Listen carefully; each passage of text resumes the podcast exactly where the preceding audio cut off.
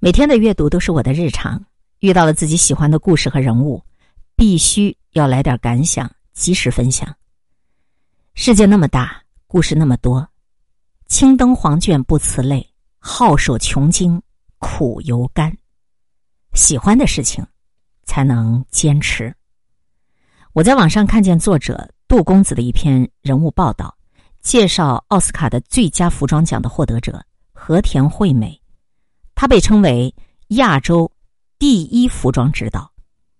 奥黛丽·赫本给他的颁奖词：“如果衣着成就一个人，那么服装则造就一位演员。”我们看过的许多电影大片的服装设计都是出自和田惠美之手，比如改编自莎士比亚的名著《李尔王》，由黑泽明执导的电影《乱》，香港导演于仁泰的《白发魔女传》。张艺谋的电影《英雄》《十面埋伏》，大型歌剧《秦始皇》，无数导演惊叹和田惠美对于色彩的敏锐，甚至有人开玩笑说：“哪位导演想要出好成绩，必须得找和田惠美合作。”奥斯卡、金像奖、艾美奖，他对这些奖杯举重若轻，他不认为这是成功。曾经有记者问他是否考虑过什么时候隐退，他回答道：“如果有一天我开始重复我自己，如果有一天我开始重复我自己，我非常喜欢他这个答案。今天的我不想重复昨天的我，必须有热爱、有创新、有激情。苟日新，日日新，又日新。”生命的乐趣就在于，每一天都好像是开魔盒，你遇见谁，发生什么，会有怎样的安排，一切都是未知，或风生水起，或波澜不惊。如果今天重复昨天，明天重复今天，那味同嚼蜡的日子，即使山珍海味、锦衣华服、香车美女，也如酒囊饭袋、行尸走肉，毫无生趣。和田惠美说，在她四十岁之前，她一直都没有赚到什么钱。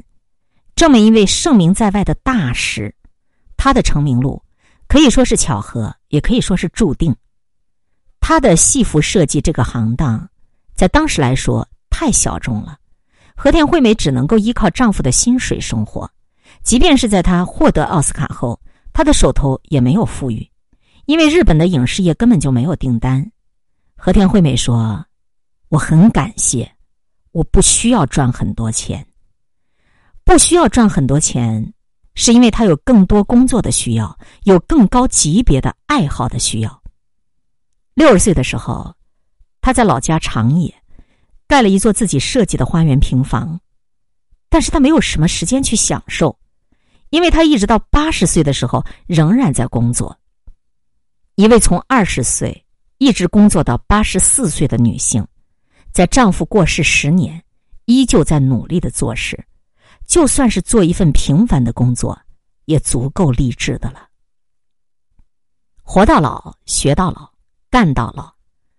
读了和田惠美的一生履历表，我非常的受触动。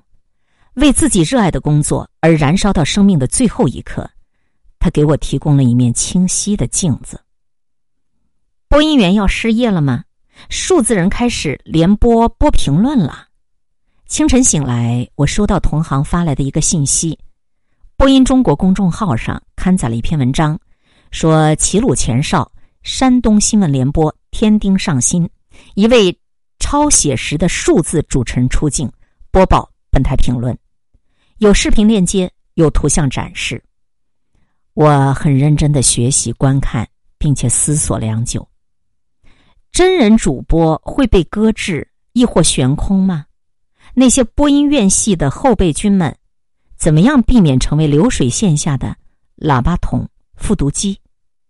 未来已来，未来何去？无人驾驶，无人售票，无人收费。其实何止是主播这个岗位？居安思危，未雨绸缪，如何心无挂碍，无忧恐怖？我的答案是。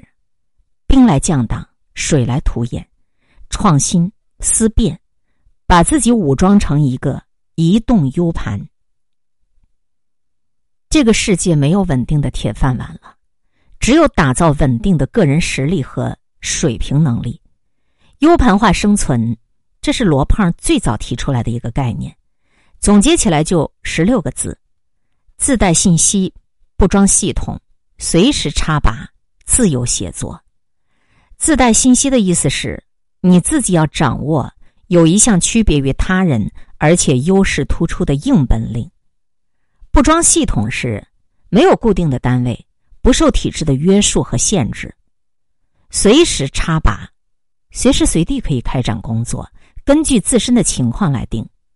自由协作，你可以选择性的与社会上各大资源发生联系，并且自由合作。回到和田惠美的人生故事，她的成功励志源自于她清晰的个人定位，兴趣才是最好的老师。她所追求的领域，就是她即使不赚钱也会投入大量激情的领域。所以，他永远充满活力。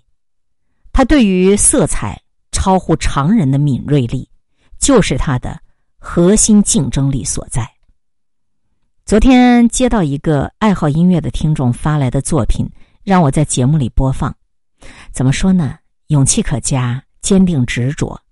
我虽然不懂音乐，但是我作为一个资深的电台主播，还是有鉴赏的耳朵。真心觉得。